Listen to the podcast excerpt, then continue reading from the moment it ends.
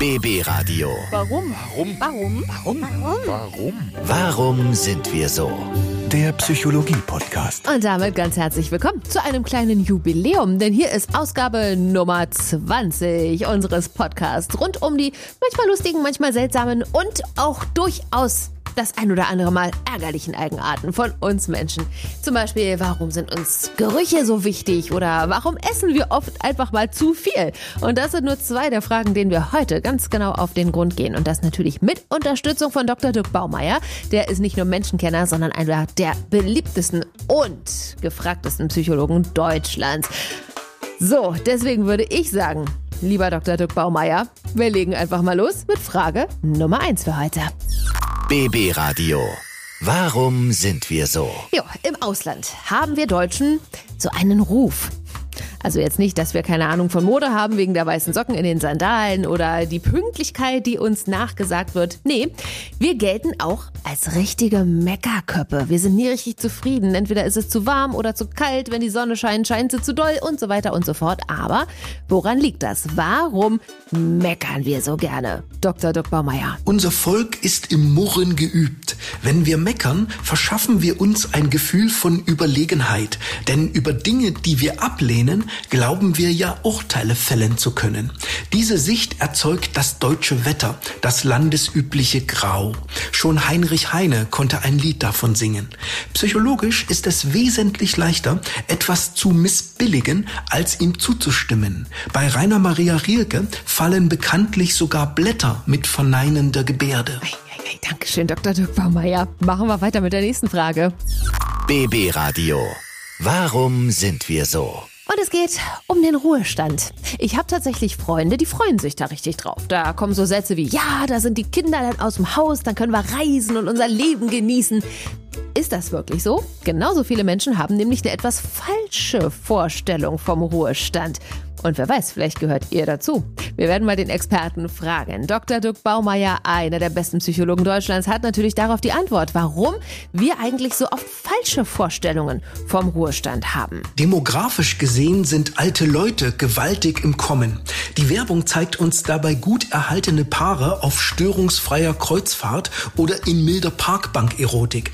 In der Realität stellt sich im Alter aber nicht automatisch Sorglosigkeit ein und manche Hoffnungen legen sich schon aus gesundheitlichen Gründen schlafen.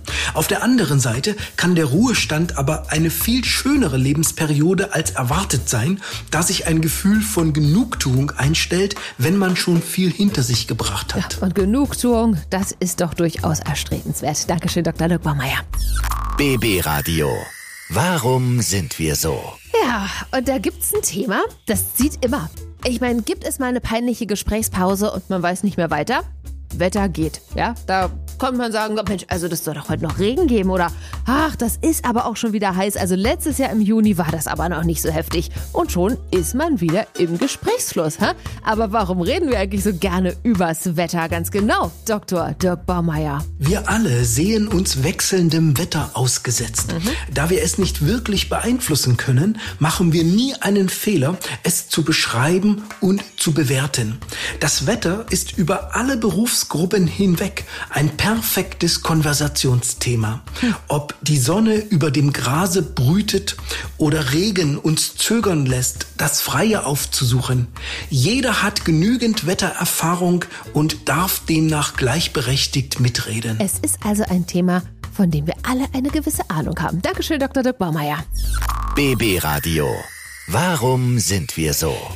Ja, ich bin mal gespannt, ob ihr da genauso tickt wie ich. Seid ihr auch so eine gemütlich Machesser? also für mich gehört zum gemütlich auf der Couch sitzen und Serien gucken immer auch was Leckeres zum Schnabulieren, ja? Auch wenn es vorher Abendbrot gab, so ein bisschen Knabberkram passt immer noch rein und Eis sowieso, das sucht sich so seinen Weg, ja, auch wenn der Magen eigentlich schon voll ist, Eis rutscht immer noch in die entlegensten Ecken. Und am Ende platzt man dann fast. Dabei würde uns also intuitives Essen, also wirklich dann bewusst essen, wenn man auch Hunger hat, vor dem einen oder anderen Pölsterchen auf den Hüften bewahren. Aber Warum ist es so? Warum essen wir oft zu viel? Und natürlich hat unser Experte Dr. Dirk Baumeier auch darauf die Antwort. Die meisten Menschen essen ohne allzu viel Widerwillen. Bereits im alten China sagte man, das Essen ist der Himmel des Volkes. Wir nehmen aber nicht nur dann mehr Nahrung als benötigt auf, wenn Mahlzeiten rasch verabfolgt werden, sondern eigentlich auch dann, wenn wir gesundheitsbewusst nur eine Möhre kürzen oder einen Apfel krachen lassen. Ein psychologischer Grund liegt darin, dass die Meinungen der Menschen sich nach Mahlzeiten ändern. Durch Essen geben wir unbewusst also unseren Gedanken neue Richtung. Mhm. Deshalb gibt es übrigens auch Diplomatenbankette. Ich fürchte, dass ich heute Abend das ein oder andere Mal meine Gedankenrichtung wieder ändern werde. Dankeschön, Dr. Dr. Meier. BB Radio. Warum sind wir so? Ja, und ich muss sagen, bei dem Thema, ich bin da sehr empfindlich und ich habe da auch eine gewisse Doppelmoral. Knoblauch essen, ja, Bitte, gerne. Ich liebe Knoblauch. Aber nach Knoblauch riechen bei anderen? Nein, danke schön. Das muss dann doch nicht sein. Oder wenn man mit den öffentlichen Verkehrsmitteln unterwegs ist und diese Mischung aus 50 verschiedenen Deos und Parfums ertragen muss.